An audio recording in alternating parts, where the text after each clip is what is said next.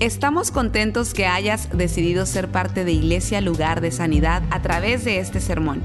Tal vez estás en tu automóvil, haciendo ejercicio, en el quehacer de tu casa o simplemente disfrutando tu día. Es nuestra oración y nuestro deseo que tú recibas lo que Dios tiene para ti. Si te es posible, te recomendamos que tomes notas de lo que Dios te hable el día de hoy. Gracias Padre, te damos una vez más por lo que estás haciendo, porque tú estás aquí en medio nuestro. Te pedimos que nos hables, que nos ayudes. Así que nuestro corazón está listo, está dispuesto.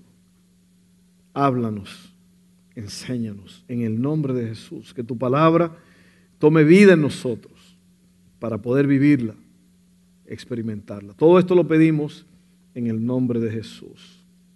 Amén, amén, amén. Bueno, hoy continuamos esta nueva eh, serie que comenzamos la semana pasada, que se llama Yo Soy.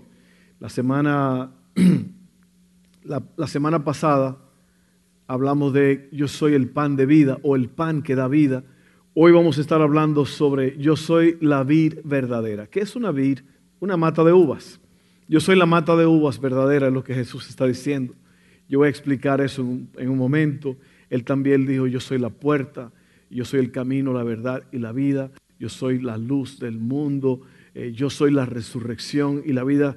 Esos grandes yo sois, vamos a estar hablando de ellos. Hoy queremos concentrarnos en este eh, asunto de yo soy la, mata de uva verdadera. Entonces, para poder entender esto, eh, tenemos que irnos al Israel antiguo y eh, Israel, el simbolismo del pueblo de Israel era una mata de uvas, una vid, una, vid. Nada más que, o sea, es como por ejemplo eh, el águila norteamericana, ¿no? El, águila en, en, las monedas. Creo que también México tiene el águila en la bandera, ¿verdad? Amén. Ah, eso se oyó encendido ahí. Eh, Guatemala, que es Quetzal, el Quetzal. Pero imagínense que otros tienen un oso. Eh, mi país, República Dominicana, es la única bandera del mundo que tiene la Biblia enfrente. Y dice Dios, patria y libertad. Así que si usted quiere discutir con ese asunto, usted puede discutirlo, pero es la mejor bandera del mundo. Amén. Amén. Bueno, entonces eh, Dios, patria y libertad, la Biblia enfrente abierta. Eh, y está en, Juan 10 donde dice, conocerán la verdad y la verdad los hará libres. Interesante esas cosas, ¿no? Pero imagínense que el simbolismo de Israel es una vid, es una mata de uvas. Lo que pasa es que a través de los años Israel, mal testimonio, mal ejemplo, no representó a Dios como debió haberlo representado. Es como que el águila de los Estados Unidos estuviera toda desplumada y sin pico o el águila mexicana, o el quetzal, un quetzal todo desplumado ahí caído, todo muriéndose. O, lo que sea que está, que es el simbolismo de la nación, ¿no? Así estaba Israel, un mal ejemplo, y no era lo que, lo que se esperaba, que, se, que fuera una vid, una mata de uva hermosa, fructífera. Israel, esto es lo que presenta, miren. Eh, en Juan 15 Jesús se identifica como la vid verdadera, la verdadera mata de uva. Isaías 5:7 dice, la nación de Israel es la viña del Señor, de los ejércitos celestiales. El pueblo de Judá es su agradable huerto.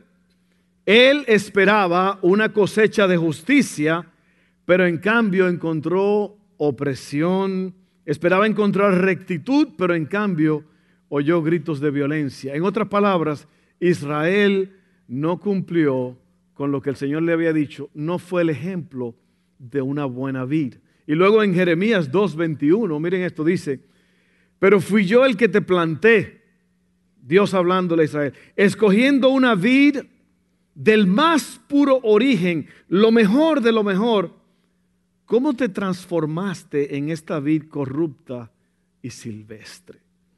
Entonces el simbolismo de Israel, el pueblo de Dios, la nación santa, el pueblo escogido por Dios, es una imagen muy caída, muy pobre de una mata de uva que no, no la hizo, Entonces Jesús aparece y dice, yo soy la vid verdadera.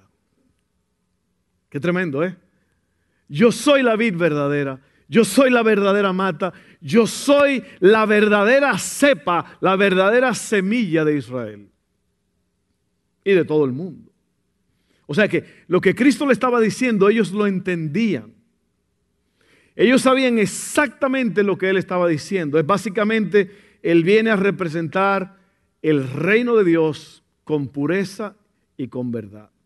Así que eh, esa es, por eso es que Cristo dice, yo soy la vid verdadera. También otra cosa que se puede entender es que la, la vid o el fruto de la, de la, uva, eh, en ese tiempo y todavía hoy, el, producto de la uva, el vino, era lo que la gente tomaba todo el tiempo. O sea, la gente casi ni tomaba agua en esos lugares. Esa era, esa era la comida y la bebida eran las uvas. O sea, de ahí se hacían muchas cosas.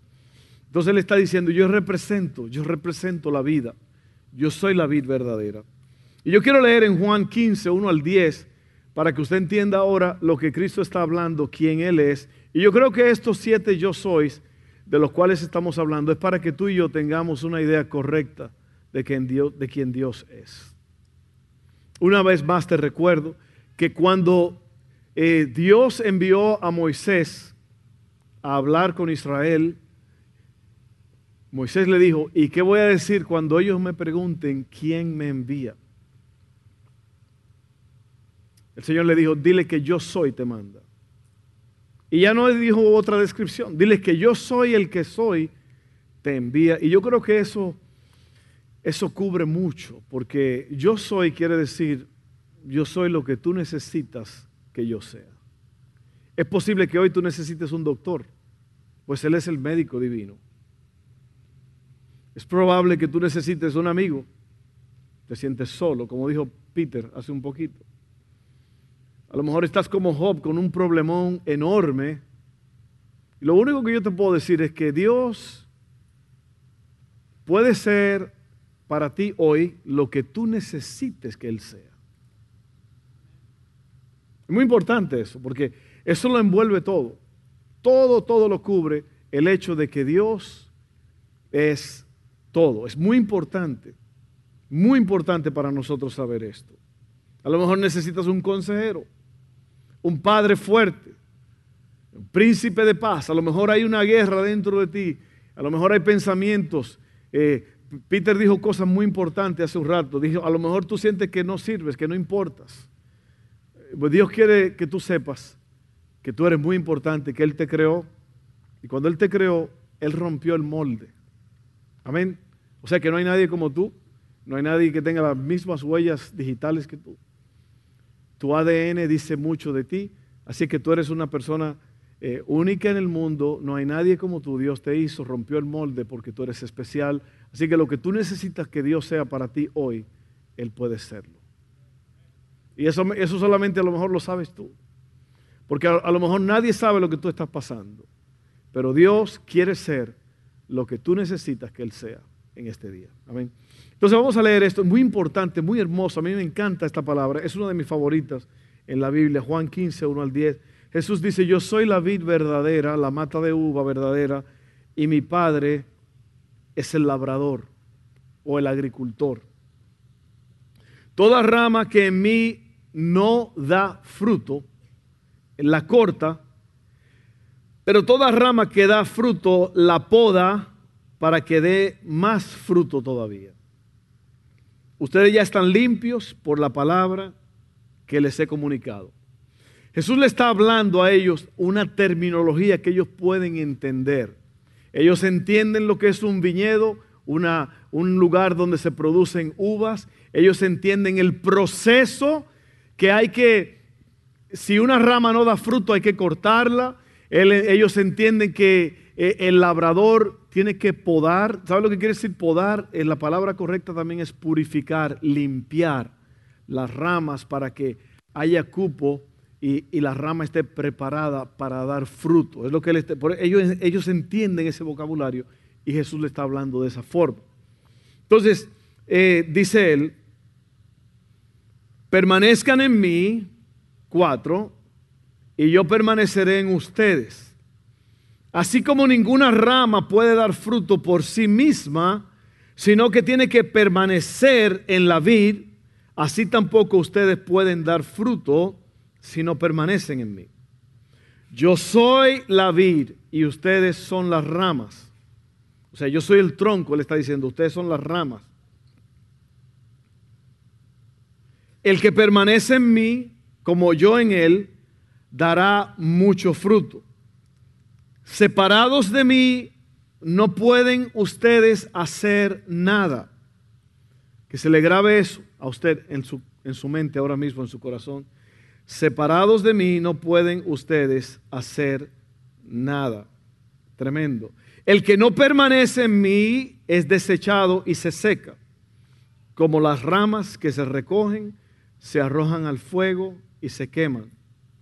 Si permanecen en mí, mis palabras permanecen en ustedes, pidan lo que quieran y se les concederá.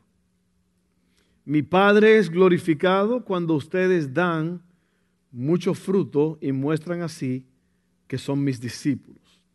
Así como el Padre me ha amado a mí, también yo los he amado a ustedes. Permanezcan en mi amor.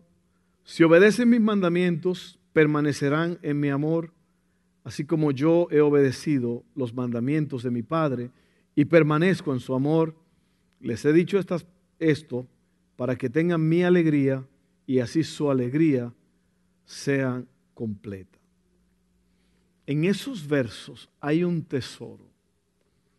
Esos versos están llenos de riquezas. Porque si usted lo lee y lo entiende, nadie, usted no ha visto ninguna religión en el mundo ninguna deidad que haga esto. Que les diga a los discípulos que Él los ama y que ellos son ramas que deben de estar produciendo llenas de fruto. Así que es, una, es muy importante. Es, es, como ninguna religión en el mundo ha dicho que su, su, su rey, su líder, murió y resucitó por ellos. Solamente el cristianismo. Jesucristo dijo, nadie me quita la vida, yo la doy en rescate por muchos. Así que estas palabras usted no las va a encontrar en ningún lugar, ni Mahoma, ni Confucio, nadie les habla a sus discípulos de esta forma. Yo los amo, yo quiero que ustedes estén llenos de alegría y de gozo, pero yo creo que lo importante aquí es entender esto y saber cómo nosotros podemos adquirir todas estas cosas, estas promesas de las cuales nos está hablando aquí. Y yo voy a hablar un poquito sobre eso. La, cosa número uno que quiero hablarte, lo que podemos ver aquí, es que Jesús es la fuente de poder y vida. Él dice allí, separados de mí, no pueden hacer nada. Sin embargo, nosotros creemos todo el tiempo que podemos solos, ¿verdad que sí? Y en realidad no podemos. Nosotros fuimos creados y diseñados para depender de Dios, así que Jesús es la fuente de poder y vida. Todo comienza y continúa con la palabra. Por eso Él dijo aquí, oiga bien lo que Él dice, ustedes ya están limpios por la palabra que yo les he dado. Si, ustedes, si mis palabras permanecen en ustedes, ustedes van a dar mucho fruto. Entonces, todo comienza con la palabra y en Juan 1, 1 al 5, Juan 1, 1 al 5 dice, en el principio, está hablando de Jesús, en el principio la palabra ya existía, la palabra estaba con Dios y la palabra era Dios. El que es la palabra existía en el principio con Dios, está hablando de Jesús. Oiga bien, Dios creó todas las cosas por medio de Él, de Jesús, y nada fue creado sin Él. La palabra le dio vida a todo lo creado y su vida trajo luz a todos. La luz brilla en la oscuridad y la oscuridad jamás podrá apagarla. Así que la palabra de Dios es el instrumento que Él usa para comunicarnos quién Él es y lo que Él quiere que, que seamos nosotros. Así que no solamente Jesús da la palabra, pero Él es la palabra. Él, es el verbo. Y la palabra dice que, o sea, la, gramática dice que el verbo es todo lo que indica acción o movimiento. La palabra es, eh, la definición de palabra es la expresión de una idea. Entonces, Todo esto que usted está viendo nos está diciendo que Jesús es el todo del universo. Nada funciona sin Él. Él es la fuente de vida y de poder. Tú y yo lo necesitamos hoy más que nunca. Amén. No se crea que usted es mucho. No se crea que sus dones, talentos y habilidades, eso le ayuda y todo, pero esas cosas no son para siempre. Esas cosas no, no hay ninguna garantía de que usted va a tener todo eso. Amén.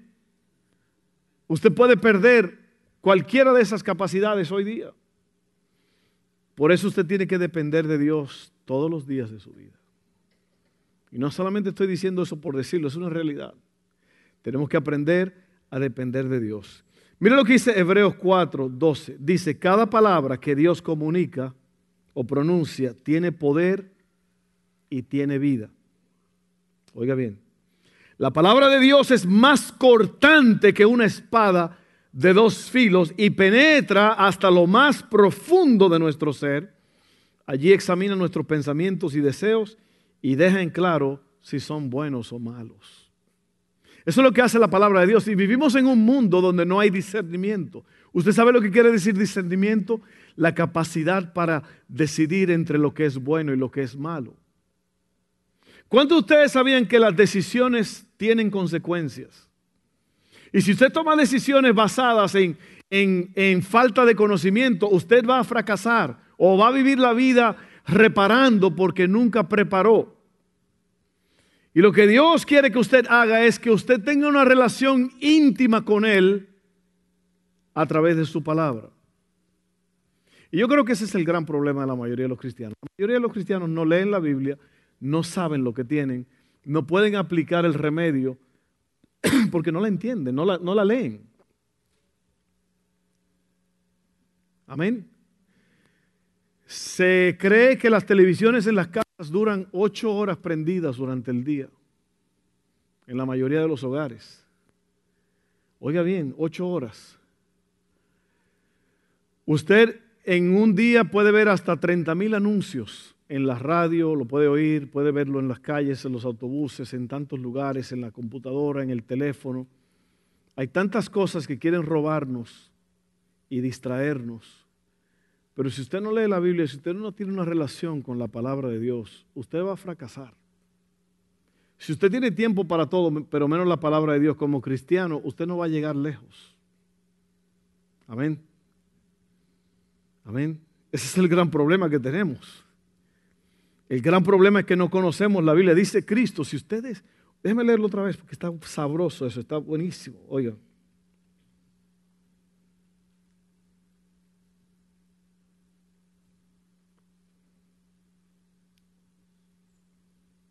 Ah, se me fue. ¿Dónde está? ¿Dónde está? Si permanecen en mí y mis palabras permanecen en ustedes, pidan lo que quieran y se les concederá. ¿Usted había visto algo más bueno que eso? Pero déjeme seguir al segundo punto. primer punto es Jesús es la fuente de vida y de poder. Jesús es la fuente de vida y de poder. Número dos, el que permanece en, él produce fruto. ¿Cuándo usted ha visto una rama que se cayó y empieza a producir fruto después que se cayó? No, no puede. Entonces, yo, mientras estaba estudiando esto, yo descubrí que la palabra permanecer está once veces ahí en eso que acabamos de leer. Once veces dice permanecer. Y nueve de ellas tienen que ver con usted permaneciendo en Dios, en Jesús, en la rama. Y dos de ellas es cuando Cristo dice, si mis palabras permanecen, yo voy a permanecer en ustedes. Así que dos de ellas, Cristo va a permanecer en nosotros. Nueve, usted va a permanecer. Muy importante esto, muy, muy, muy importante. Permanecer quiere decir quedarse con. Quedarse con. La ley de la naturaleza es que las ramas estén unidas al tronco y absorber todo lo que el tronco tiene y así producir fruto. La consecuencia de separarse es secarse. Amén. Y ahí está el gran problema de nosotros. Ese es nuestro gran problema.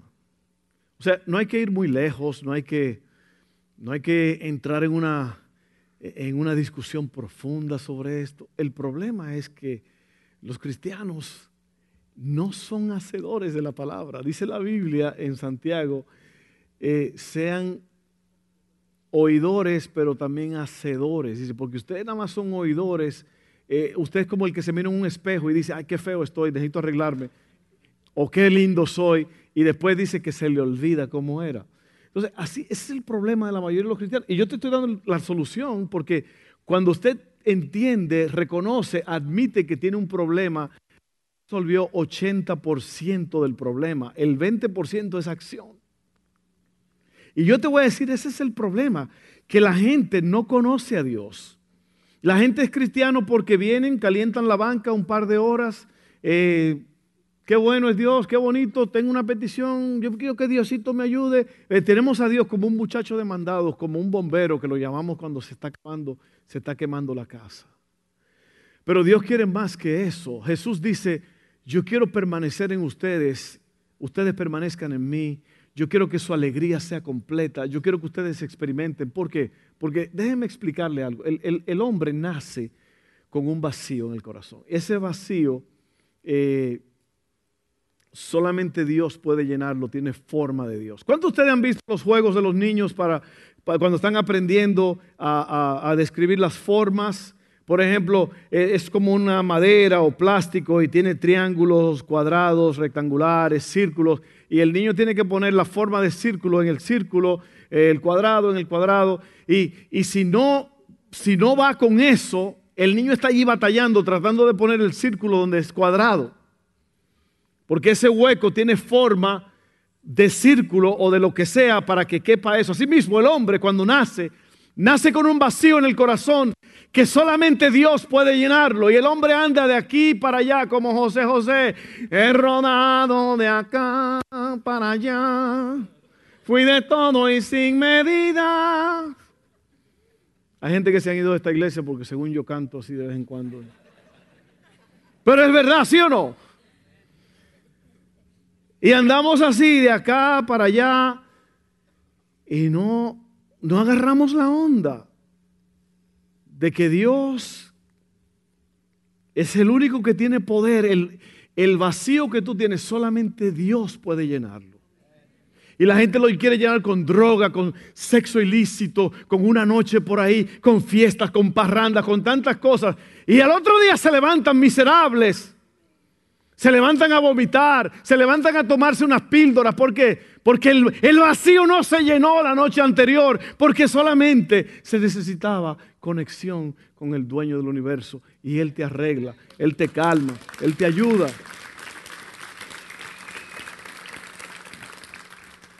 El que permanece produce fruto.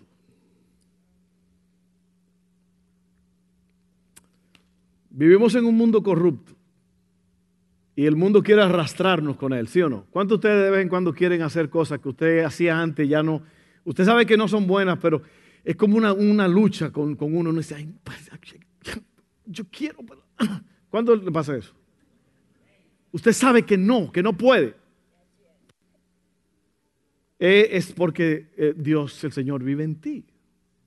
Y hay una lucha. Amén. Entonces, pero lo que tenemos que hacer es Acuérdate la historia que te hice hace tiempo. Un hombre dijo que él sentía que había una lucha en su interior, que habían como dos leones que estaban peleando dentro de él, el león del mal, el león del bien, el león de lo bueno, el león de lo malo. Y sentía un conflicto. Y alguien le preguntó, ¿y cuál de los dos leones está ganando? Y él dijo, el que yo alimento más.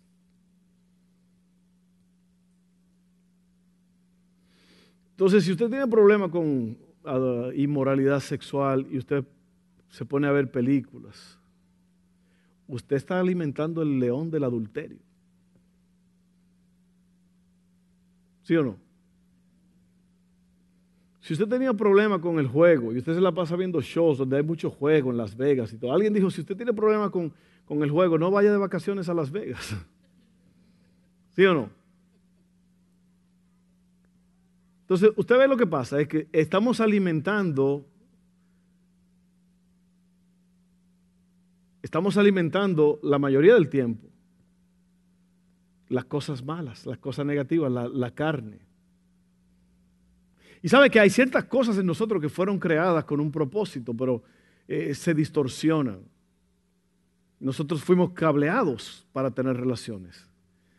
Fuimos hechos así, por eso sentimos lo que sentimos. El problema es cuando, cuando tú quieres hacer las cosas antes del tiempo o fuera de lo que Dios ha establecido. Eso se llama fornicación y adulterio. ¿Me están entendiendo? O puede ser la mentira, alguien para salir del paso, usted, eh, usted está usando la mentira para, para dar una explicación rápida, para salir bien. Siempre hay que decir la verdad.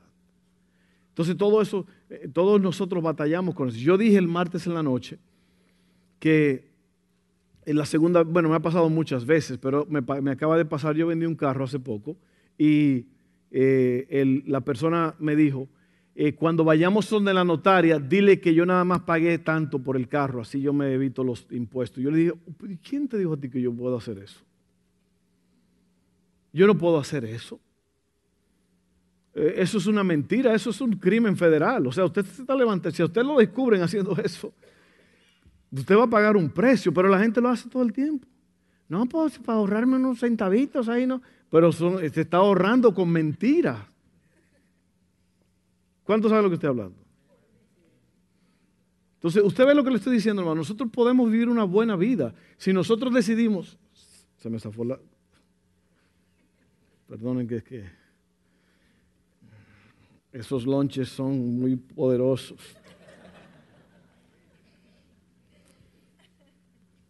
Un amigo mío tenía una, una hebilla que tenía un toro enfrente y el toro estaba así.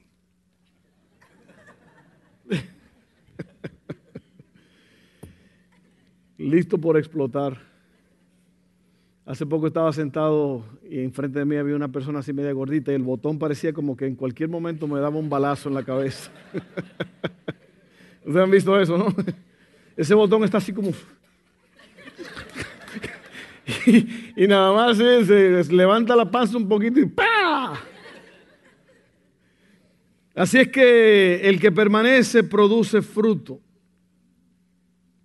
que permanece produce fruto. El fruto es el resultado. Y yo iba a traer unas uvas aquí grandotas, y por no las traje por cosas de la vida del destino. Oiga bien, usted ve un fruto, ¿no? Una uva, una pera, una manzana. Y usted ve esa cosa sabrosa, jugosa. El fruto no se hizo solo, el fruto es un resultado. El fruto es un producto de la relación que existe entre las ramas y el tronco, el tronco con la tierra. Es más, eso es, eso es increíble que eh, como Dios creó las cosas, usted sabe que, lo que usted se está comiendo una manzana, pero lo que esa manzana es, es, son sales minerales y, cosas de la tierra que eh, por el milagro de Dios de la creación, ese árbol pudo absorber todas las sales y, minerales y todas todo ese asunto, lo filtró por el tronco y se lo pasó a las ramas y en esa relación apareció una rica manzana, un racimo de uvas. Eso es lo que Cristo está diciendo. Si tienes una relación íntima conmigo, cosas grandes van a pasar en tu vida. Cosas buenas. Amén. Y el que permanece produce fruto. La consecuencia de separarse es secarse. Así que yo te hago la pregunta, ¿dónde estás tú hoy en tu relación con Dios? ¿Eh? ¿En qué nivel del 1 al 10? ¿Eh? En un nivel del 1 al 10, ¿en qué punto estás tú con Dios? Y, y cualquiera de esas, en cualquier punto que tú estés entre el 1 al 10, es absoluta responsabilidad tuya, no es de Dios la culpa. es porque decidimos ver más televisión. Es porque decidimos pasar el tiempo en otras cosas. Amén. Y no en las cosas que importan. Y yo no digo que uno no puede ver televisión, que uno no puede ver, yo lo hago, yo veo una buena película de vez en cuando y todo eso, pero yo no puedo dejar de alimentar el león bueno. Es más, tengo que alimentarlo más. Por eso la Biblia dice, oiga bien, dice la Biblia en Filipenses 4, creo que es, todo lo justo, todo lo puro, todo lo amable, todo lo que es de buen nombre, sea algo digno de alabanza, piensen en estas cosas. Si alguien te hace un daño y todo lo que tú estás pensando es cómo hacerle daño a la persona, cómo vengarte, ahí está el problema, estás alimentando el león malo. ¿Sí o no? Si tú ves algo que tú no deberías ver y te quedas viéndolo, y eso es un problema hoy día porque está por todos los lados, te quedas viéndolo, estás alimentando el león de la carne. Y oiga bien lo que dice la Biblia en, en Santiago, cada uno de nosotros es tentado, o dice de ustedes, cada uno de ustedes es tentado cuando de sus propias concupiscencias, o sea, ¿qué son las concupiscencias? Deseos fuertes. Cuando de tus propios deseos fuertes tú eres atraído y seducido. O sea que el mal que tú practicas no es porque nada más lo practicaste, es porque en algún punto tú has estado dándole lugar a ciertas cosas. ¿Me está entendiendo? Si tú te pones a ver programas que tú sabes que van a despertar deseos en ti, ¿para qué sigues viéndolos? Si tú sabes que vas a terminar mal, ¿por qué sigues viéndolos? Si tú sabes que los pensamientos de repente vienen y te turban, pensamientos de venganza, pensamientos de, odio, de rencor, de esto, de aquello, no deséchalo. Ponte a pensar en otras cosas. Amén. Y ya por último es la fórmula divina para recibir de Dios. La fórmula divina para recibir de Dios. Cristo dice, si permanecen en mí y mis palabras permanecen en ustedes, pidan lo que quieran y se les concederá. Eso es impresionante. Yo no sé si, si usted me está oyendo lo que yo acabo de decir o lo que Cristo dijo. Eh, esto es increíble lo que dice aquí, mire. Si ustedes permanecen en mí, ve la condición primero. Él no dice, pidan lo que quieran y yo se lo doy. Lo que él dice primero, si ustedes permanecen en mí, si mis palabras permanecen, oiga, déjenme leerlo. Si permanecen en mí, o, o sea, en una relación sólida con Él, de amor, y mis palabras permanecen en ustedes, Pidan lo que quieran y se les concederá. ¿Usted sabe por qué Cristo dice eso?